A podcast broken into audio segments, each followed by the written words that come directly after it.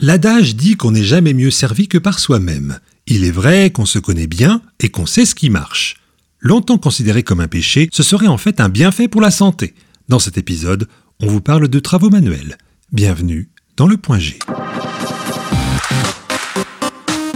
Il est peu probable qu'un humain n'ait jamais pratiqué la masturbation. Nul besoin d'incitation ou de notice, il semblerait que ce soit quelque chose de naturel, et ce, très tôt dans la vie, et pas que chez les humains.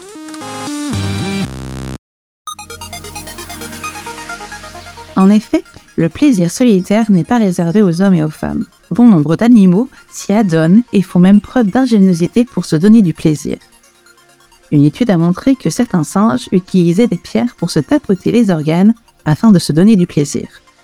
Un chimpanzé a même été surpris avec une bouteille en plastique comme jouet sexuel.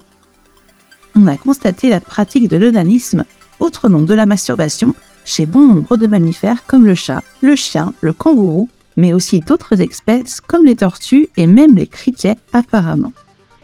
Leur morphologie leur permet des pratiques plus rares chez les humains comme l'autofellation, ou encore chez les chevaux la possibilité de faire rebondir leur sexe sur leur abdomen en sautant sur place. Les juments, elles, se frottent l'arrière sur tous les supports possibles pour se donner du plaisir. Les dauphins utilisent des cadavres d'animaux et les pingouins s'amusent avec leurs nageoires.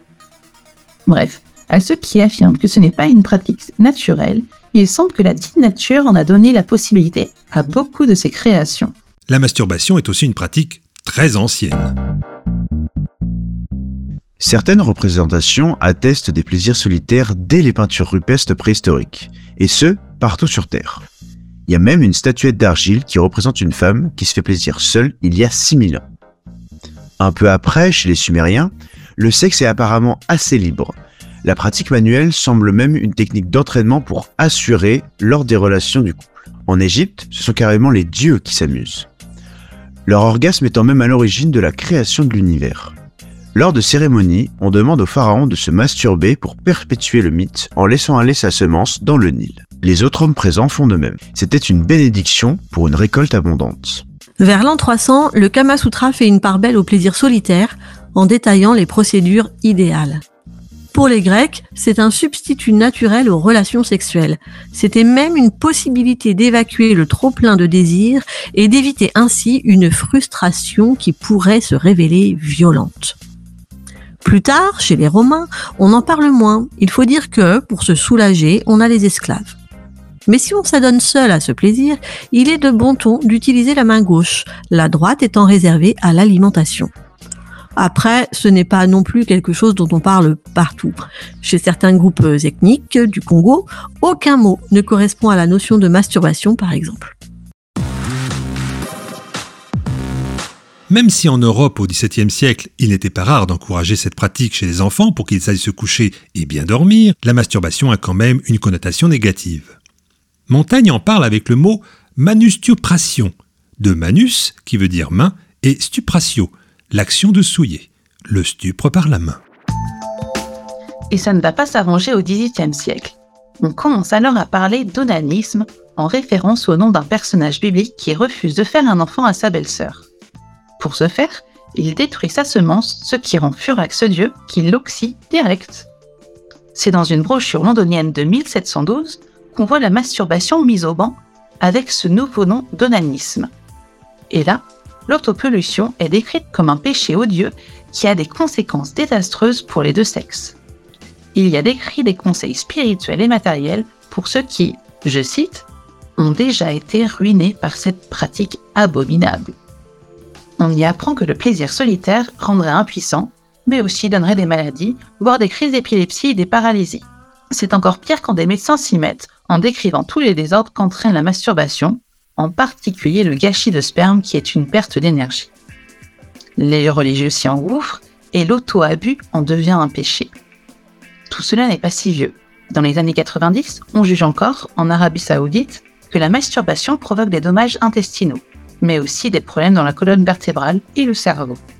On a alors essayé de trouver des remèdes, comme par exemple le régime végétarien du docteur Kellogg, ce qui donnera plus tard un aliment des plus communs. Oui, le cornflakes de Kellogg's, c'est lui. Pensez-y au petit déjeuner. Ces recettes de flocons d'avoine ont été inventées pour empêcher la masturbation. il a été recommandé que les pantalons des adolescents n'aient pas de poche profonde à l'avant afin d'éviter toute tentative de massage caché. On a aussi interdit d'avoir les jambes croisées pour ne pas y voir quelque écrasement malsain. Les filles ont été interdites de monter à cheval ou de faire du vélo pour empêcher toute sensation de frottement. Les jeunes, qui continuaient malgré tout à pratiquer l'onanisme, étaient alors considérés comme mentalement dérangés.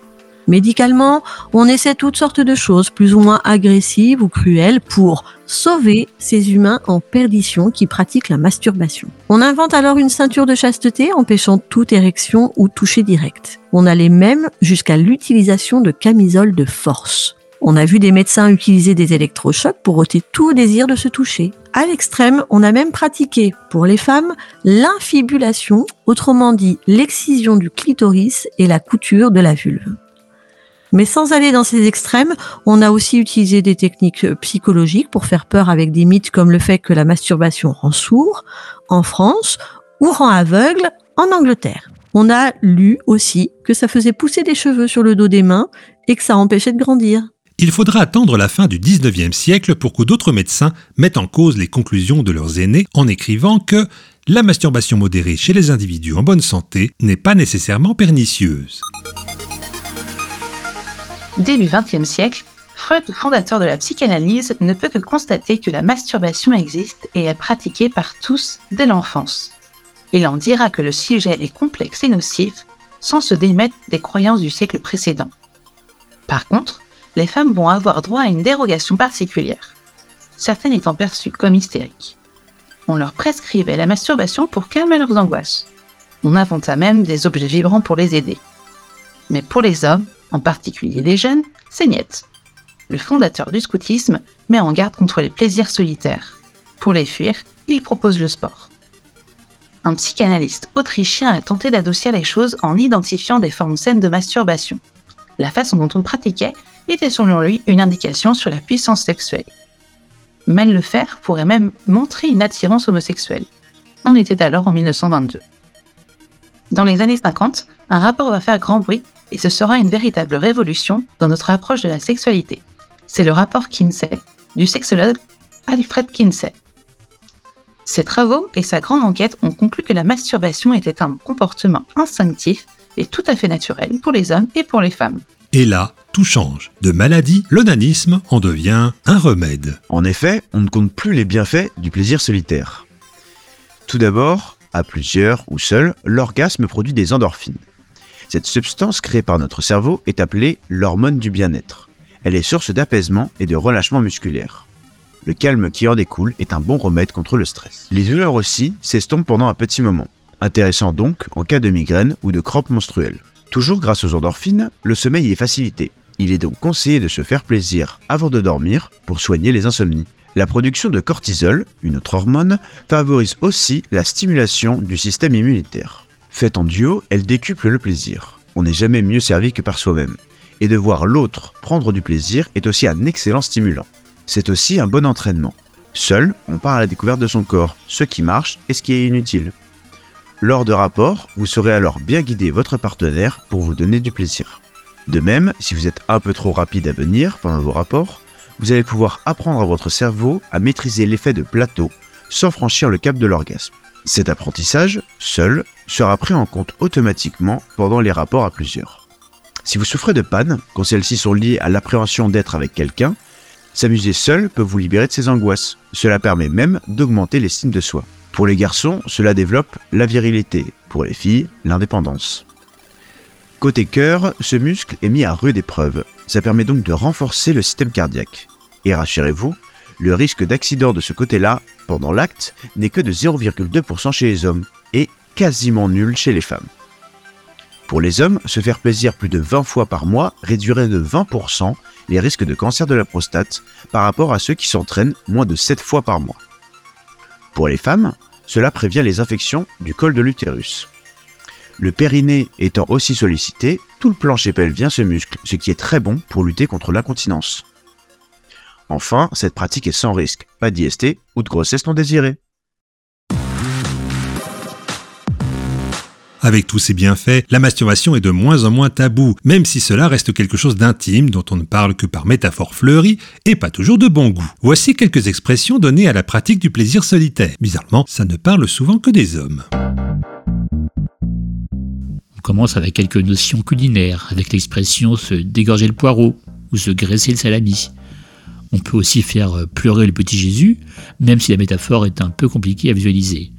Tout comme se polir le chinois. Dans le genre animalier, vous pouvez faire cracher le python, mais une image plus simple est celle qui dit qu'on se tire la nouille. Et si c'est la cuisine qui vous inspire, eh bien vous pouvez vous battre les couilles en neige. Après, le plus simple, c'est d'inviter Madame 5, en référence aux cinq doigts de la main. En Roumanie, on serre la main du président, une image politiquement incorrecte s'il en est. Ce n'est pas plus glamour que la Slovénie où euh, on étrangle le dindon. Tandis que les Américains, eux, font vomir l'asticot ou très l'anguille. Mais la plus poétique est celle qui vous dit que vous allez changer l'eau des olives. Au cinéma, les représentations des parties intimes ont longtemps été bannies, d'autant plus les sexes masculins. Puis on a commencé à en voir. Mais alors, pas question qu'une main touche le sexe, y compris celui de leur propriétaire. Pourtant, les scénaristes ont souvent inclus des scènes de masturbation dans les films la plupart du temps pour en faire un ressort comique. Il a fallu alors faire preuve d'inventivité et d'imagination pour montrer sans faire voir. Dans American Pie, par exemple, en 1999, c'est une chaussette enfilée qui cache la chose. Mais on a aussi une tarte qui fera le même office.